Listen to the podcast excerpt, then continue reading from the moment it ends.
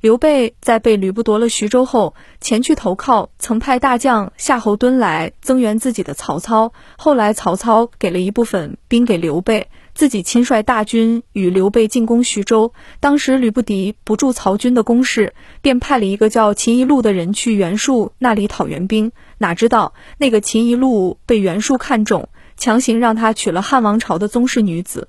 他的妻子杜氏当时留在下邳。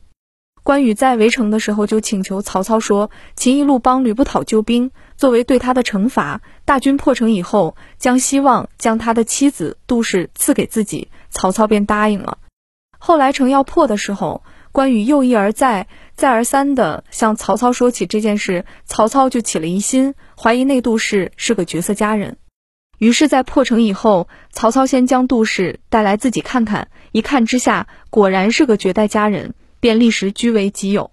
关羽对曹操这样的横刀夺爱之举，当然是会很不高兴，心怀不满的。同时，又对自己前面欺骗曹操说是因为秦一路帮吕布讨救兵，所以作为对他的惩罚，便将他的妻子杜氏赐给自己。其实是因为自己垂涎杜氏角色的想法被曹操识破而很不安。后来，那个秦一路也投降了曹操，曹操封其为至长。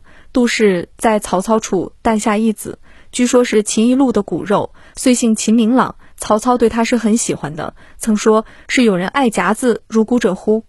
因为秦朗是和曹丕、曹睿一起长大的，所以后来富贵一时，还差点受明帝托孤。由此看来，曹操是很喜欢杜氏的，爱屋及乌，连秦一路的儿子也沾了光。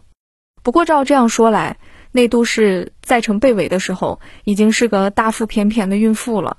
关羽和曹操居然都为之着迷，而且能令一贯有爱才之名的曹操不惜反悔食言，还是对关羽这样一个万人敌的勇将毁诺，可见那杜氏美貌实在是非同小可，必定是个万人迷的绝代佳人。